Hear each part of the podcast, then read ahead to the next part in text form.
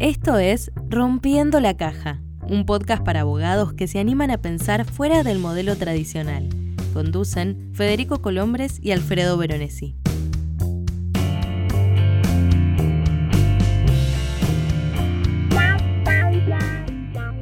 Hola, esto es Rompiendo la Caja. Mi nombre es Alfredo Veronesi y comparto con Federico Colombres la conducción de este envío. Hola Federico.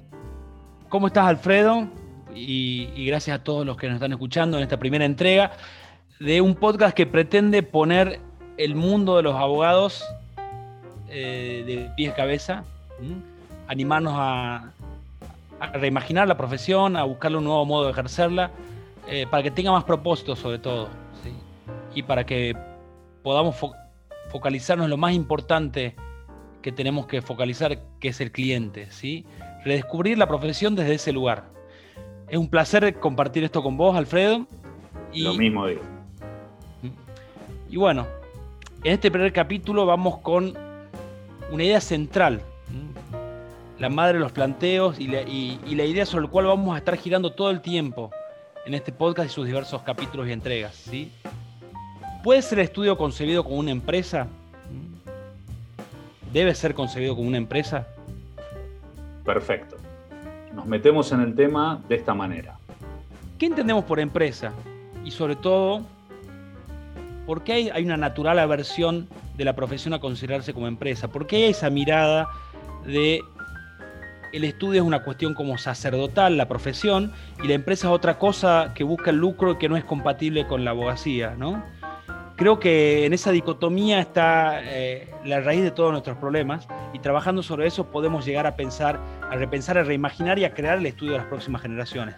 ¿Por qué? Porque la empresa eh, no es solo el afán de lucro o, la cuestión numérica fría, sino que eh, en la actualidad el management está poniendo muchísimo foco en cuestiones como la sustentabilidad del equipo, la búsqueda de propósito, sobre todo la búsqueda de propósito ha, ha permitido generar organizaciones, empresas que duran generaciones y generaciones. ¿no? ¿Por qué no traer todos esos conceptos a la abogacía? ¿Por qué no traer lo mejor del mundo a las empresas y crear organizaciones sustentables que nos permitan ejercer la, profesión de un modo mucho más eh, comprometido, profundo, con propósito, alineado y, que permita conducir el equipo hacia, un mismo lugar, ¿no? Totalmente de acuerdo. Sobre esto, lo, que podría aportar sería eh, un, concepto de emparentamiento, de estudio con empresa, o sea, la, intención de trabajar con empresas, de ser proveedor de empresas, hace muy necesario que el estudio comprenda esa organización teniéndola en, el estudio propio, ¿no? Creo Mirá que... Qué interesante lo que decía Alfredo y se me viene a la cabeza algo.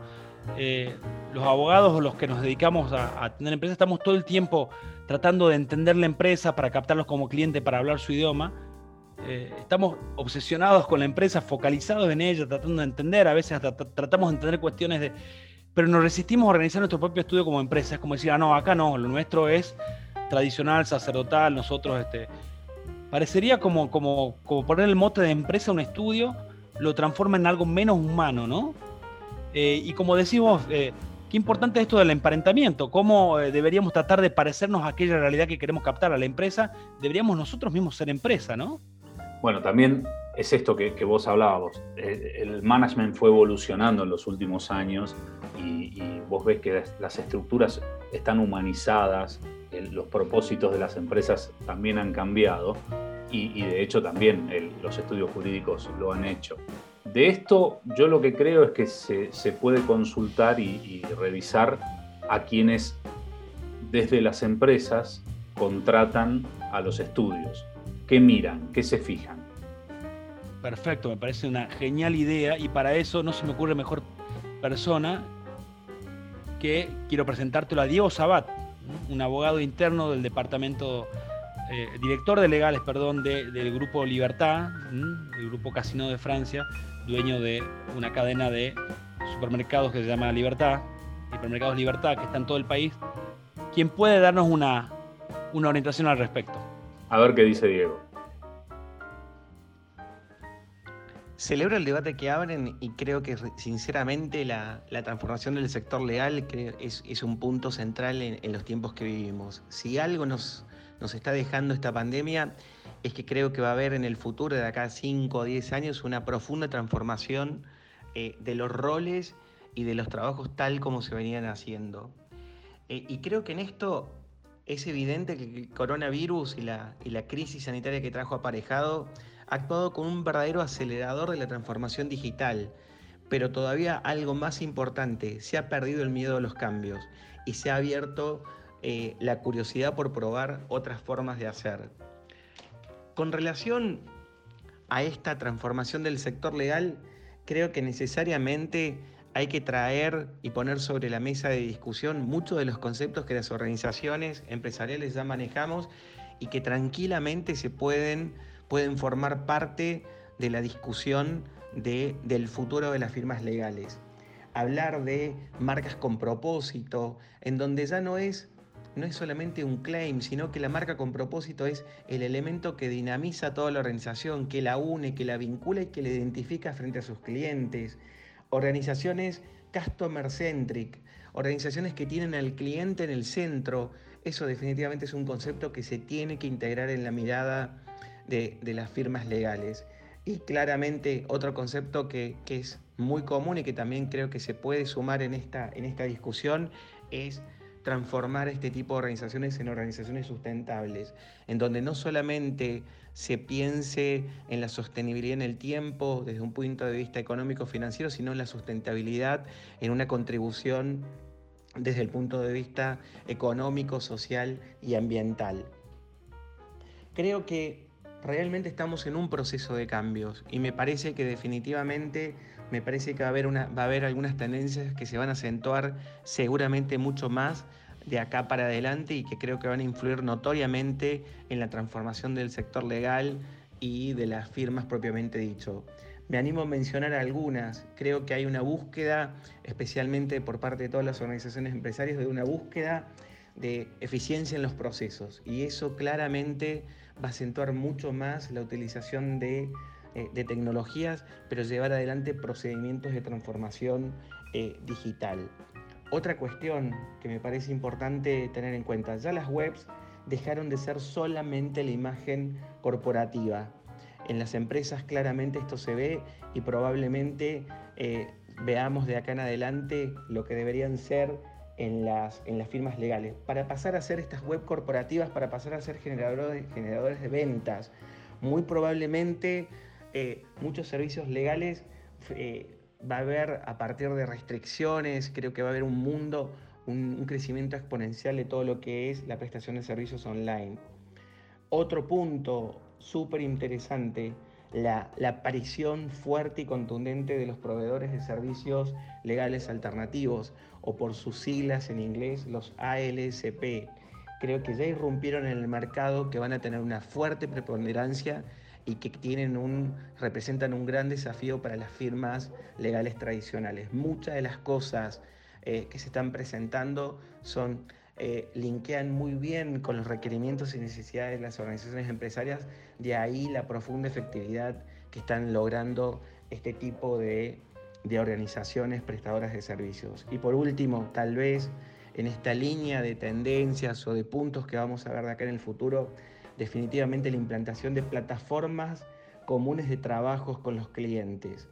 La interacción de los, con los equipos abogado-cliente definitivamente será mucho mayor y para ello se, va, se van a facilitar este trabajo, esta interacción por plataformas de interacción entre las firmas y las empresas, entre los clientes y sus abogados y realmente va a haber una, ya no va a haber esa, esa forma de comunicación tradicional, sino que definitivamente se van a generar en plataformas comunes con un intercambio permanente y una alimentación permanente de información recíproca.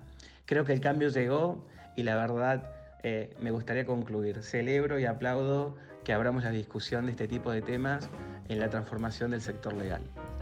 Muy interesante el, concepto de, de Diego Sabat. Realmente refuerza un poco lo que estábamos diciendo de la necesidad de que las empresas reciban trato de empresas. Y también, Alfredo, te quiero aportar, se me venía a la cabeza un gran libro que le recomiendo a todos, no debe faltar en la mesa de luz de ningún abogado, ni de la dama ni del caballero, como decían los vendedores de, colectivo antes. Un interesantísimo libro de Jordan Furlong que se llama Lawyers is a Buyer's Market. En este rimomante título inglés, un poco a lo que apunta el título, es decir, la abogacía fue siempre un mercado de vendedores y ahora tenemos que adaptarnos a ser un mercado de compradores. La idea de este libro es decir que la abogacía siempre estuvo pensada mirando a nosotros mismos, a los abogados, nuestras necesidades. El abogado le habla a abogados, escribe para abogados, produce para abogados, está pensando en la subsistencia de los socios del estudio. Y lo que invita este libro es a, mirar nuevamente la profesión, dar la vuelta y empezar a mirar en el comprador, en el cliente final. Y redefinir la, la profesión concibiéndola como una empresa y teniendo siempre al cliente como centro. ¿sí? Con esa inspiración nos propone una redefinición del estudio como una empresa, me parece muy interesante, lo súper recomiendo. Y un poco para, digamos, para cerrar esta idea de qué sería, qué implica que el estudio sea una empresa, ¿sí? ¿Cuáles serán los puntos que tenemos que, que revisar? Primero y principal, y como decía antes, el tema del propósito el primer punto de una empresa no es eh, las finanzas, la rentabilidad, no, es el propósito. Es que todos los que estamos ahí adentro entendamos, entendamos cuál es nuestro propósito, cuál es, cuál es aquello por lo cual nos levantamos todas las mañanas para construir una organización, por qué lucha esa organización, ¿sí? Y creo que acá, eh, bueno, Alfredo, como experto de comunicador, vos me, me podrás decir con más precisión, ¿no? Pero si uno hace un pequeño acceso a, las páginas web de, de la mayoría de los estudios jurídicos que están uno encuentra eh, postulados como prestamos servicios legales de excelencia en un equipo diversificado. La descripción de lo que hacemos los abogados es el qué hacemos y prestamos un commodity. No pensamos en por qué hacemos lo que hacemos. Ese es el propósito, ese es el primer punto que nos puede transformar de un estudio o de un grupo de abogados en una empresa. por suerte, el, el, concepto va cambiando, va evolucionando. O sea, hoy por hoy no puedes decir que la gran mayoría, hoy te encontrás en los sitios web con ofertas, con, cuestiones más concretas relativas al mercado.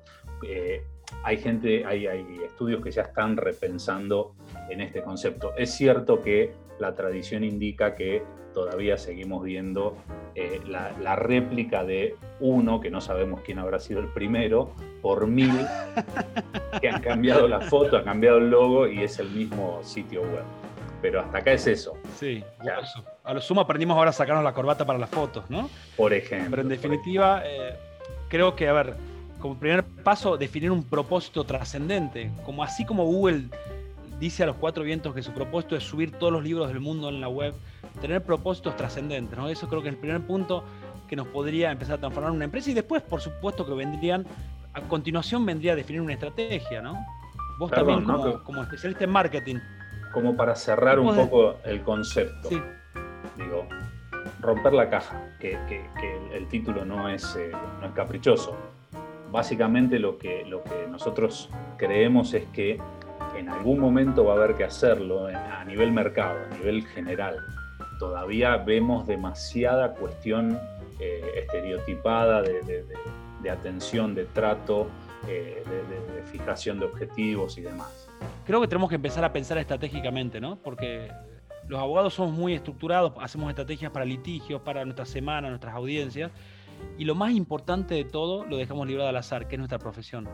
No tenemos estrategia. Entonces, quizás sea otro buen paso traer toda esa, disciplina de la estrategia que viene de las empresas y tratar de, tener una estrategia, poder definir nuestro segmento eh, en base a nuestras habilidades, qué podemos hacer qué servicio podemos ofrecer en base a nuestras capacidades y si no podemos, cómo podemos prestar el servicio a través de otras personas, cuáles son nuestras debilidades, fortalezas. Eh, creo que también ese sería un, tema interesante para, discutir el tema de la estrategia, ¿no? Y después, bueno, todo tu mundo, Alfred, en el cual vos sos un experto, quizás repensar esto del marketing, cómo los abogados somos aversos, quizás creemos que el marketing es una forma de, exponerse demasiado o salir con un buen auto en una foto, con una modelo, ¿no?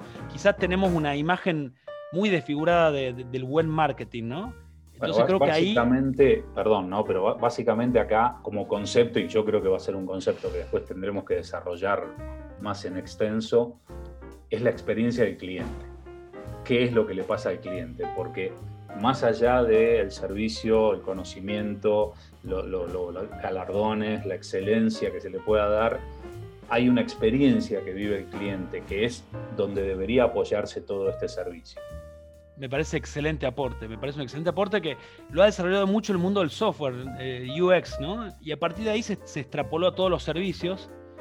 ¿Y por qué no traerlo a la abogacía si somos los, a ver, somos profesionales que eh, estamos acostumbrados a hablar? Los abogados nos hemos dedicado a hablarle a abogados. Hablamos a través de, revistas de prestigio como La Ley, El Derecho, ese es nuestro máximo, nuestro máximo objetivo, escribir ahí y, y no nos damos cuenta que lo único que hacemos es hablarle a otros abogados, ¿no? el, abogado no le está hablando al cliente y esa quizás es la revolución. Me parece súper interesante ese aporte, Alfredo, y sobre eso seguramente trabajaremos en los próximos capítulos. Yo, me permito solamente dejar como pregunta a, cualquier abogado que esté escuchando esto, eh, ¿cuántas veces encuestaron a sus clientes o cuántas veces, o, una encuesta que, que, sea solo preguntas y demás respecto a lo que están recibiendo, más allá del servicio legal? O sea, lo que, lo que implica todo lo que es el servicio, la atención, la velocidad, el tiempo. ¿Cuántas Yo creo que no me animaría. creo que no me animaría. Yo la dejo, total, la, respuesta no la escuchamos. Todos, todos tenemos que romper la caja con eso, ¿no? Y también digo, a ver, te agrego, eh, los abogados, cuando planeamos nuestra carrera, ¿en qué nos, nos vamos a especializar? Hacemos proyección, decimos, esta área seguro va a tener un crecimiento, hasta para estudiar y planear nuestra carrera nos basamos en supuestos, no preguntamos al cliente. Entonces me parece que ese es un cambio cultural enorme que tenemos que hacer, trabajar, co-crear con el cliente.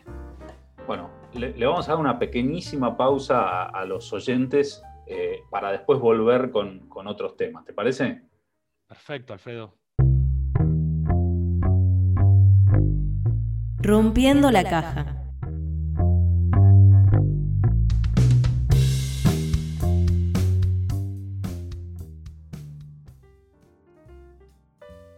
Estamos de vuelta.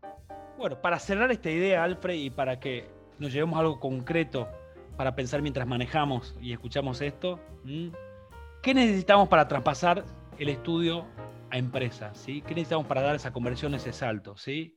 Sí. Son una serie de preguntas que, trataremos de responder en los, en los, diversos capítulos que básicamente son, ¿cuál es nuestro propósito? Los valores que tenemos, cuál es la visión que tenemos del estudio. ¿sí? ¿Tenemos un propósito? ¿Podemos definirlo? ¿Cuál es nuestra propuesta de valor? Acá eh, tendemos siempre a, definir la propuesta de valor como el servicio que prestamos, ¿no? Eh, la abogacía no es nuestra propuesta de valor, ¿sí? eso es lo que hacemos. Entonces, definir una propuesta de valor superadora, innovadora, que se diferencie de los demás, construir un modelo de negocios diferente. Y en consecuencia de eso, una estrategia. Tener que definir una estrategia del estudio, semestral, anual, trabajar con, con planeamiento, con OKR, con las herramientas, las enormes cantidades de herramientas que hay para esto, pero trabajar en una estrategia. Ya entrando en el marketing, definir tu segmento. ¿A quién le estás hablando? ¿A qué clientes podés en base a tus capacidades atender y a cuáles no? ¿A quién le vas a decir que no? Porque nuestra propuesta tiene que ver mucho más con los no que con los sí. Y el problema es que si decidimos atender a todo el mundo o atacar todos los segmentos, no, no estamos dando un mensaje claro. Y cuando no damos el mensaje, el mensaje lo inventa el cliente cuando dejamos un espacio vacío para decir cuál es nuestra propuesta, nuestro segmento, el cliente llena ese vacío, se da su propia respuesta. De acuerdo. También, ahora muy en boga el tema de las redes, ¿cómo vas a llegar a ese cliente ideal? ¿Qué le vas a comunicar? ¿Dónde? ¿En qué redes? ¿En qué estrategia analógica? ¿Qué estrategia online? ¿Sí? Y otra cosa muy importante, el equipo. ¿Cómo vas a construir una organización sustentable? ¿Cómo va a participar la gente en el futuro de la empresa? Y no hablo solo de plata, sino en el protagonismo. ¿sí? Creo que las personas al final del día, eh, todos queremos cruzar la cordillera de los Andes, ¿no? Todos queremos ser parte de esa epopeya. Definir y pensar todo eso. Esto básicamente son algunos de los puntos que se me ocurren, sobre los cuales vamos a ir trabajando y esperamos en los próximos días, a través de invitados, de amigos, de gente que, nos ayude a, construir esto, poder ir dando elementos para que entre todos reimaginemos una nueva profesión. Perfecto. Ya, escuchamos la visión desde la empresa, que, le reclama a la empresa al estudio. Vamos a escuchar ahora desde el estudio cómo se programa esto, cómo se ha hecho en, casos concretos. Escuchamos a Agustín Cerolini, socio de Cerolini Ferrari. Desde los inicios de Cerolini Ferrari siempre tuvimos una visión de negocio muy clara. Ser una firma que rompiera algunos moldes con el objetivo de destacarnos en el mercado. Para elegir nuestro modelo de negocio teníamos dos factores que nos diferenciaban de la mayoría de los competidores. nuestra juventud y pasión por un lado, y a su vez nuestra amplia experiencia en nuestras áreas de práctica. Por eso, desde el día 1 estuvimos muy focalizados en mantener esa visión de estudio joven, pero manteniendo nuestro norte en un servicio de excelencia para la creación de valor de nuestros clientes. A su vez, desde los cimientos de la firma nos enfocamos en ser un estudio con un importante grado de profesionalización, no solo desde lo técnico, sino también respecto de los procesos internos y externos de la firma. Tecnología, protección de datos, recursos humanos, administración, marketing, eh, entre otros. Para eso siempre buscamos tener un gran equipo de profesionales, como el que tenemos hoy, de diversas especializaciones y que complementen y contribuyan a la labor de la firma. Eso incluye abogados, estudiantes de abogacía, expertos en administración y comunicación, consultores de procesos y tecnología, entre otros. Del mismo modo, en este aspecto siempre tuvimos claro que la firma es un equipo y que uno de los principales pilares de la firma de servicios legales es que sus integrantes compartan sus conocimientos y la cultura de la organización con el resto de los integrantes, y en eso hicimos mucho hincapié durante todos estos años. También desde el día 1 entendimos que nuestro objetivo era buscar un partnership profesional con nuestros clientes y para eso era necesario comprender a fondo su negocio. Por eso creemos que la cercanía con el cliente es un factor clave que nos da la posibilidad de brindar un servicio ajustado a perfil de cada uno de ellos y en particular poder tener una cercanía eh, que nos genera mucha confianza y nos permite entender muy bien sus necesidades. Bueno, esta es la visión desde los estudios. Está claro que, o, por lo menos del estudio Cerolini Ferrari, está claro un poco que esto que, estamos hablando de reinventarse y redefinir los, propósitos del estudio eh, quedan plasmados en este testimonio. Con esto cerramos, Fede. Perfecto, con un excelente aporte que escuchamos recién y espero que cada vez sean más los abogados que estén animando a hacer, eso, que hagamos una comunidad, eh, que nos sigan y que en este espacio podamos eh, encontrar un espacio de conversación para co-crear la nueva profesión que, que, queremos y nos merecemos los abogados, ¿sí? Siempre rompiendo la caja. Perfecto. Nos vemos en la próxima. Escribinos a info.aunoabogados.com.ar.